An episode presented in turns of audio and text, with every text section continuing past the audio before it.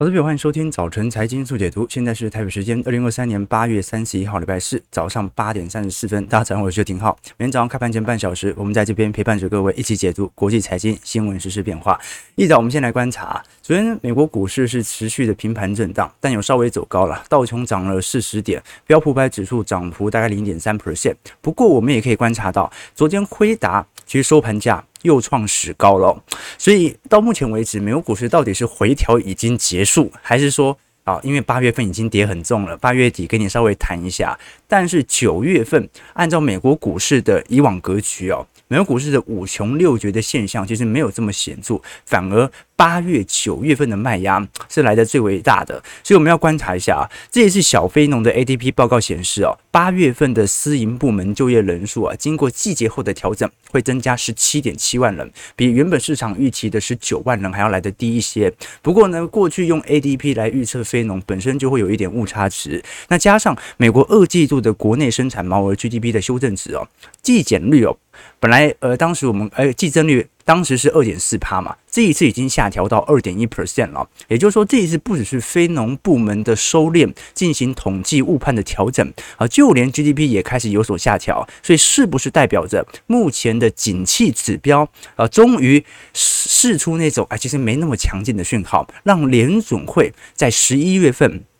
即便可能会透露升息的力道，也不一定真实会升息的。只是大家来多做些留意啊。事实上，大家可以观察到，如果目前整个中国市场的呃房地产承压，或者中国经济的走皮，加上美国实质利率持续走高的话，市场普遍的预期哦，对于标普五百指数大概会有一点八 percent 到三点三 percent 的持续卖压。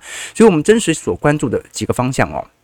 第一，你想要把十年期公债殖利率给拉下来，只有一个方式，就是让景气指标不要这么的好，那市场对于升息的预期就会因此而降缓。那事实上，昨天我们已经跟投资朋友聊过了，美国在七月份的职位空缺数哦，基本上已经创了二零二一年初以来的最低哦，这一次已经降到八百八十三万哦，好，首次跌破九百万哦。那美国的失业人口数还是保持在六百万人左右，所以从过去的呃。职位空缺数除以失业人口，从本来的两倍到一点八倍到一点六倍，现在持续的走皮当中。那什么时候我们会观察到美国的劳动力市场已经重新恢复到二零一九年以前的水平呢？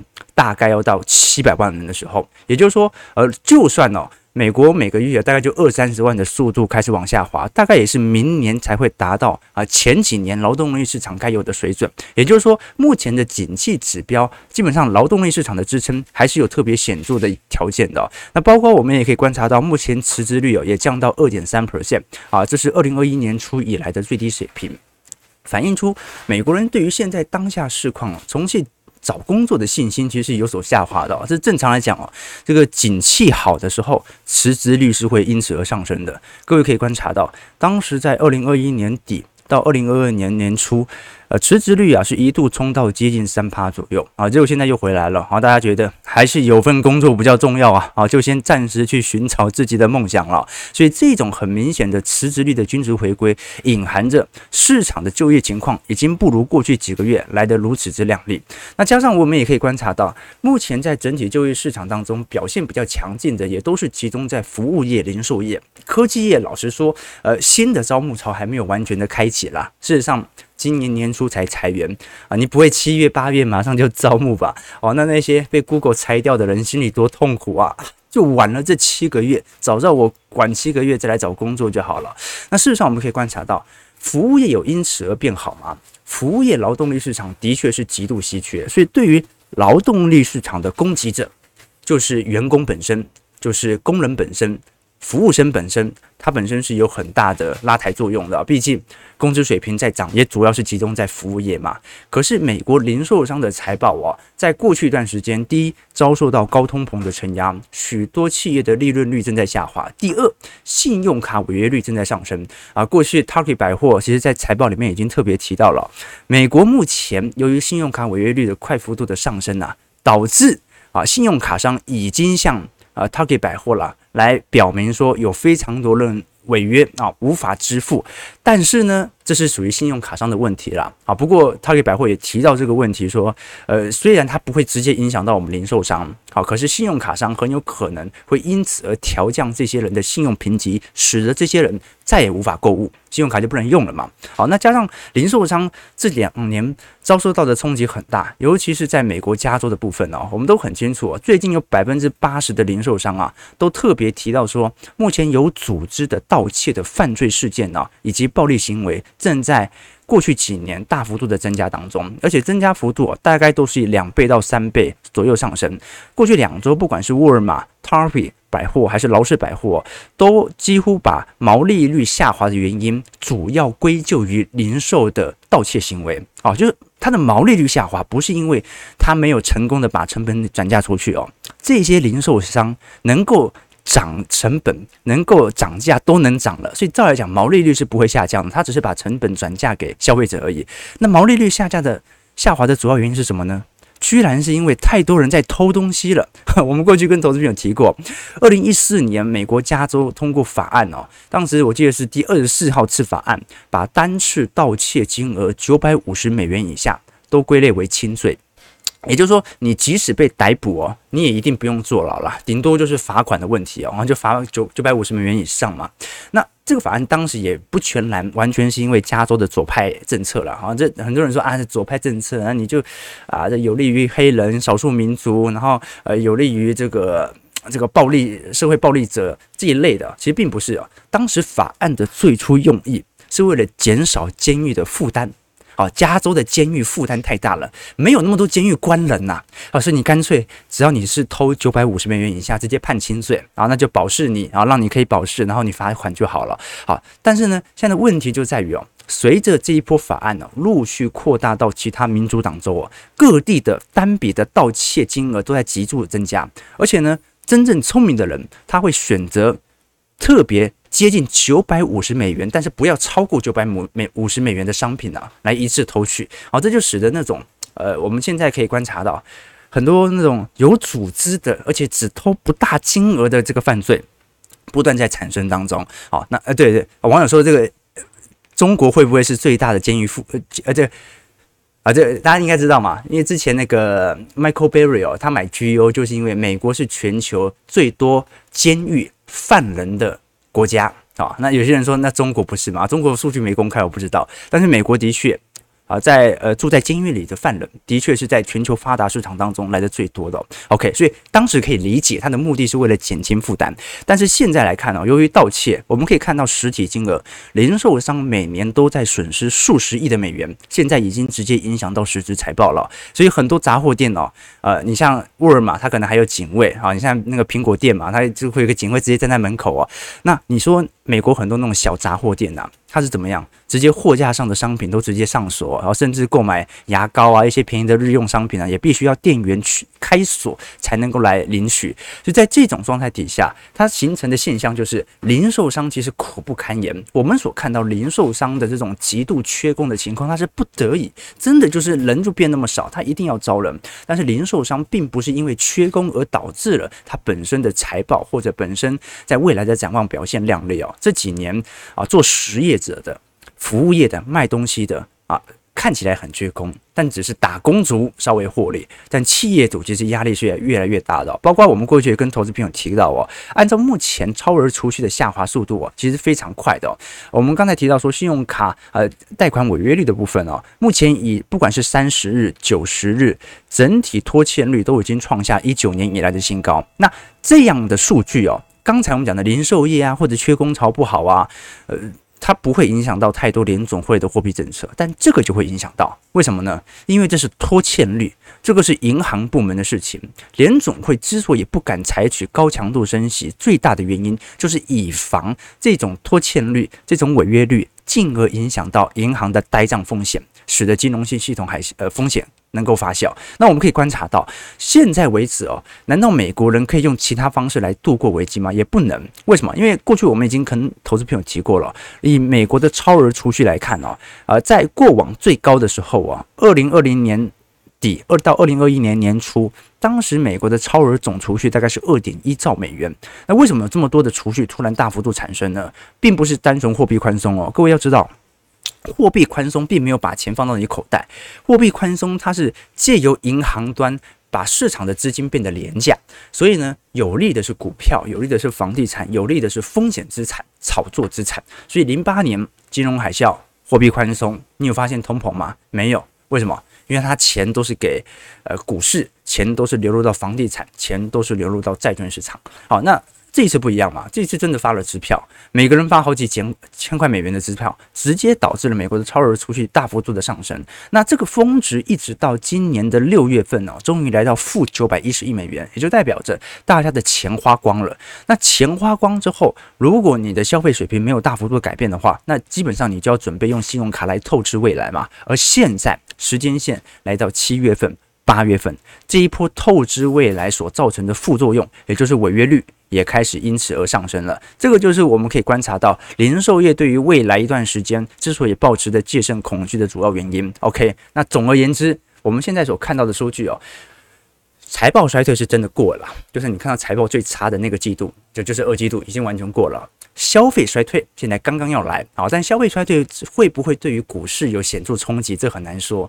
股价到底要反映的是公司赚不赚钱，还是反映着？这些实体的消费行为呢，好，基本上哦，我个人认为反映财报面还是比较居多，所以在这种状态底下，我反倒会认为当前的行情，我们可以用一个比较中性乐观的角度来看待。为什么？因为坏消息终于要释放了。但是坏消息释放不代表你的获利会变少哦，因为财报衰退的低点已经过了，提供给投资朋友参考。那这也很有可能是接下来联准会哦之所以阴中带鸽的主要原因。好，那我们接着来看一下美国股市的表现。事实上，各位可以观察到，在整个美股的概况当中，在科技业或者说科技股的法人的持有比重啊，这几个月的确上行速度是很快，大家开始有认错回补嘛。你也观察到了啊，今年前六个月，大多数投行报持都是蛮悲观的角度啊，一直到今年六月、七月、八月才开始由空翻多，很多原本是看空的，慢慢也进行回补了。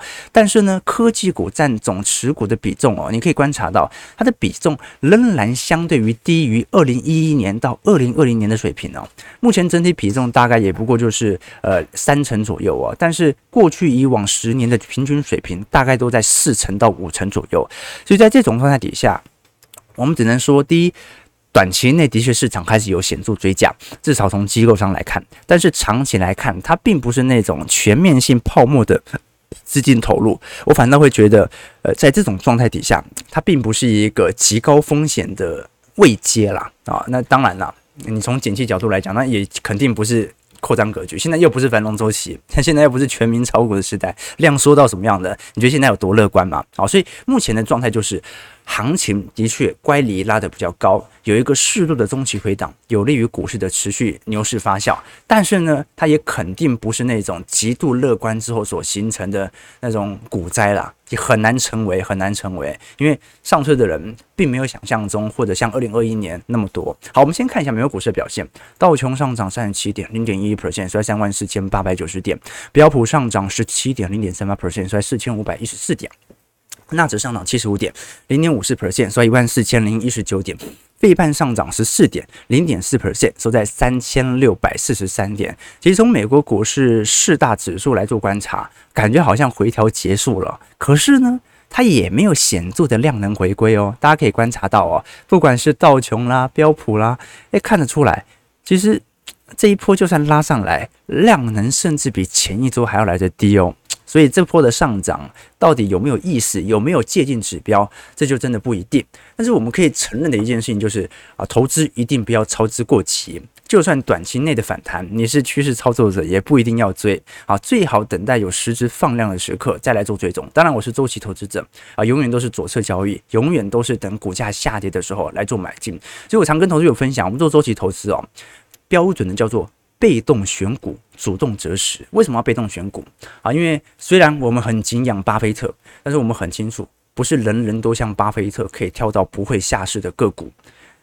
所以我们做的事情是选股的问题，让 ETF 基金帮助我们自由的分散风险。但是我们主动选择在景气位阶低、景气差。乖离低的时候来进行布建，这个是我们超越大盘的主要原因。好，所以我想跟投资朋友分享的是哦，周期投资哦，它的惩罚机制非常大，所以我们才能够因此熬过去。为什么呢？因为短期的价值投资哦，你可能觉得股价不如你意，那可能你就出清了。但是你可能一直出清，一直出清，一直赔钱，一直小赔，一直小赔，就变大大赔钱。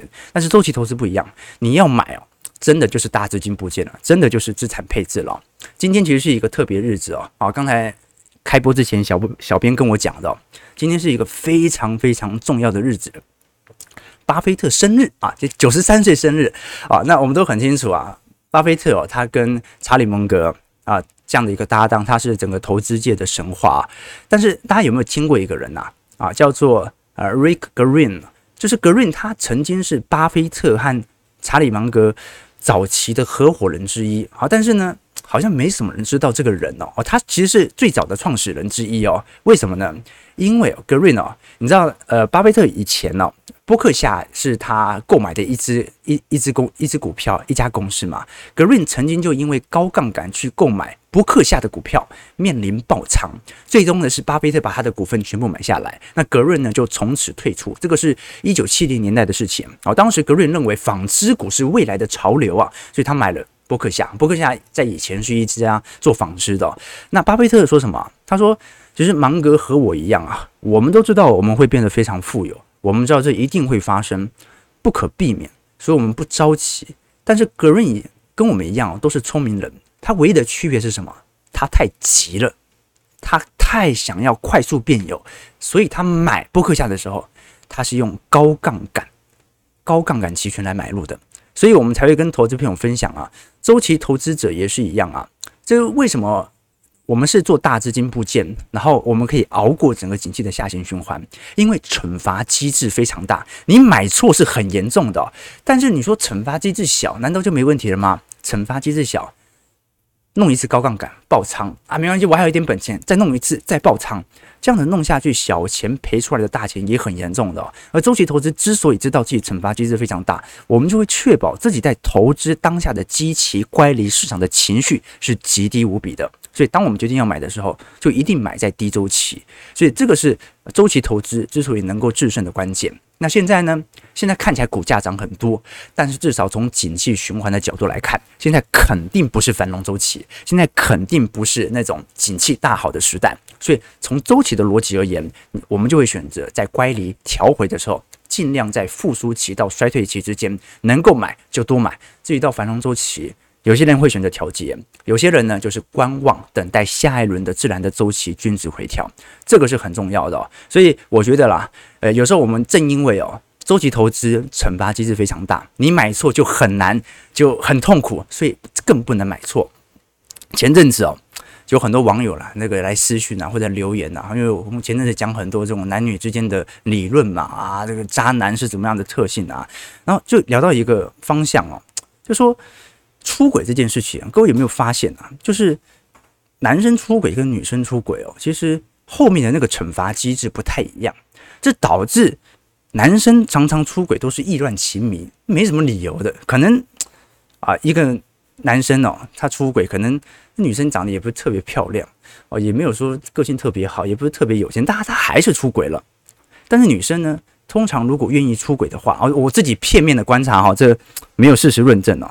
通常是真的有那种准备找下家的感觉呢？什么意思？就是呃，女生的出轨的惩罚机制比较大哦，就是男的比较有可能得到女的原谅啊啊挽回啊，但是女的出轨呢，这个挽回的难度就比较高，这个是整个社会的评价了啊，这个就是现况，没办法。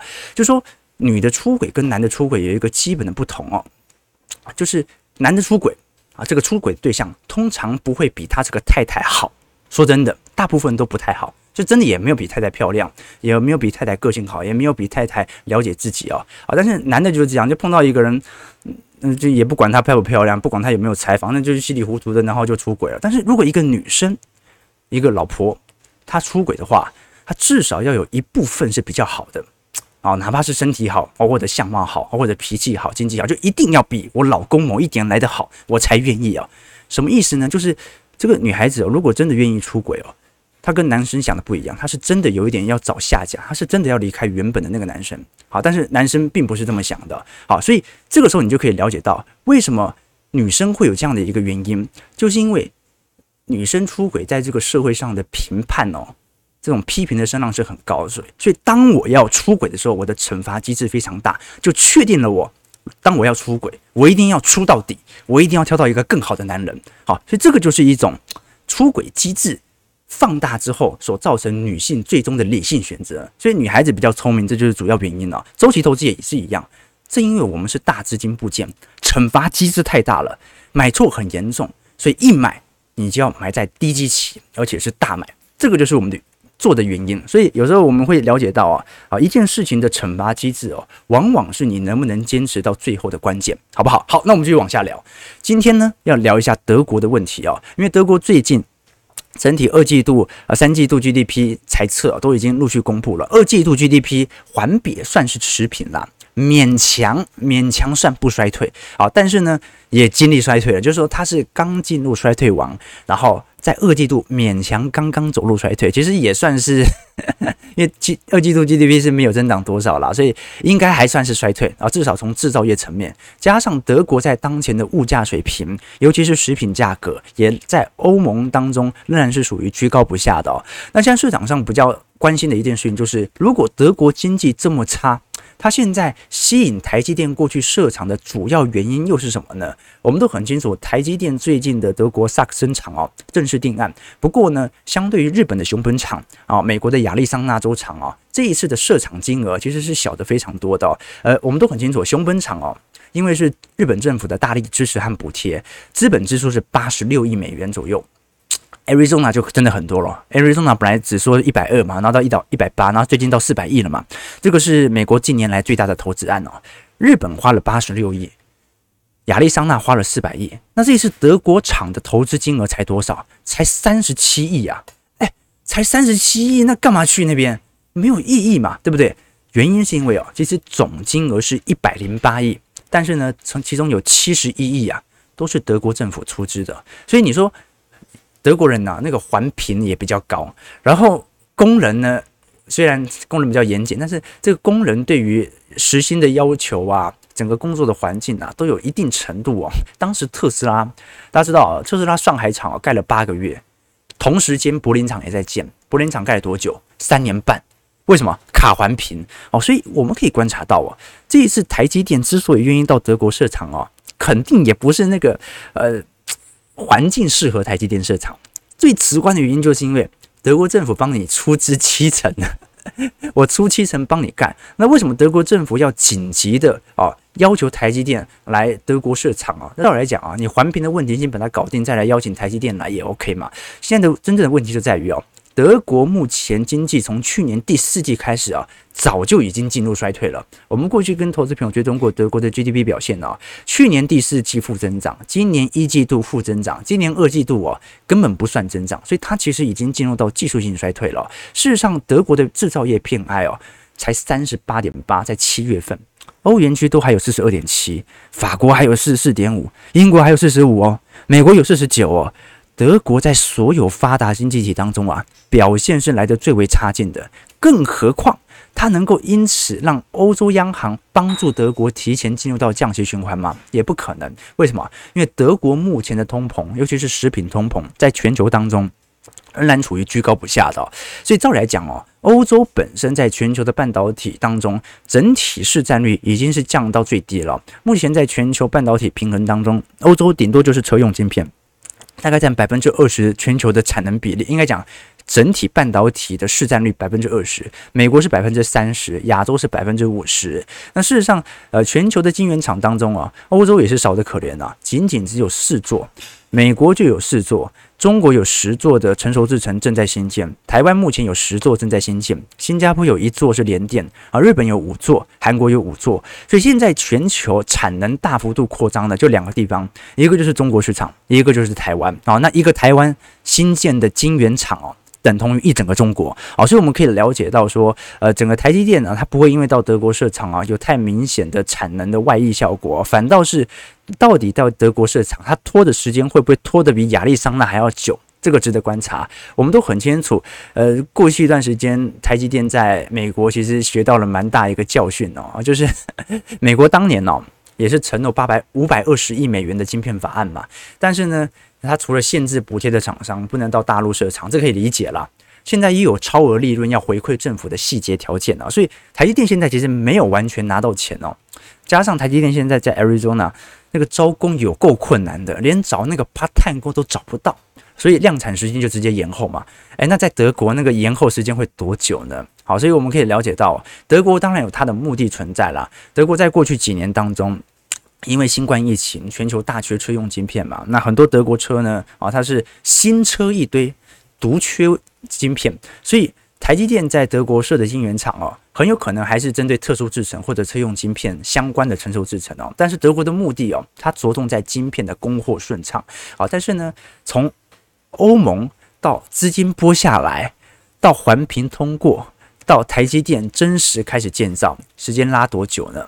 这个就要值得大家来多做一些留意和观察。不过现金这么多啊，不投也白不投，对吧？啊，加上我们都很清楚哦，全球的缺工现象持续的发酵哦。美国的半导体哦，它的稀缺人数哦，其实没有比欧洲还要来的这个更加表现亮丽。哦就是说，整个美国的。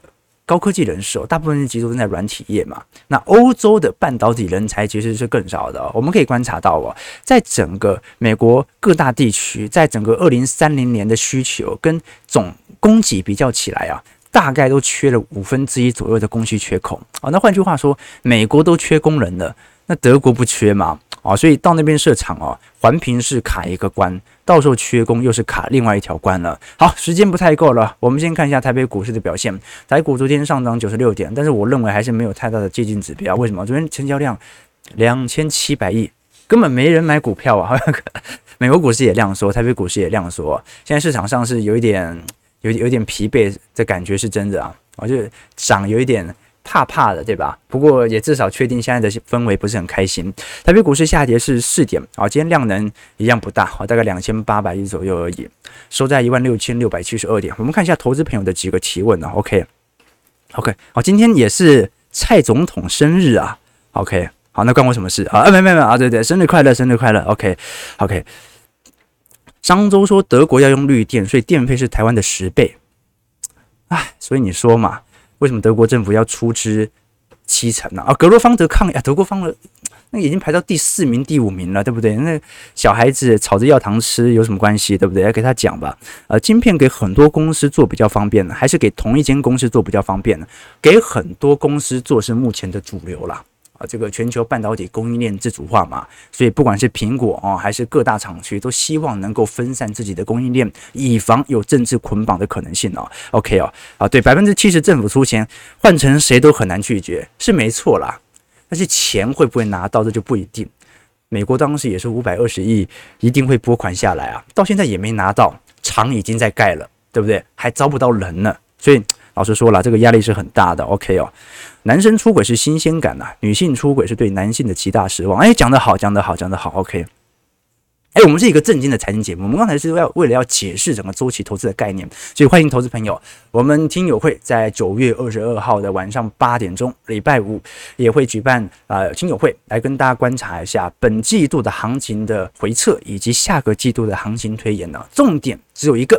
就是找清楚我们在周期投资当中属于目前什么样的基期，而未来一整年我们又会遇到什么样的基期推升，到时候再来跟投资朋友追踪。如果有兴趣的话，欢迎各位可以报名我们的听友会连结。如果有更多的兴趣，也可以参加我们的财经号角会员系统里头当中，除了有未来一整年四个季度的听友会的收听权限之外，也会有一些专题影片啊，针对直播内容的深入解读，会有一些宏观专业报告、文字上、数据上的展现，以及基础小白系列课程。最重要的还有我个人在资产部位的操作日志，让大家可以了解我本身在现金的投入的变化，以及针对行情上一些短期内主观的一些看法。当然了，看法不重要，重点是你有没有依循基期来适度的进行资金的调配。提供给投资朋友，早上九点零五分，感谢各位今天参与。如果喜欢我们节目，记得帮我们订阅、按赞、加分享。巴菲特生日快乐！好，蔡总统生日快乐！我们就明天早上八点半，早晨财经速解读再相见。祝各位投资朋友开盘顺利，操盘愉快。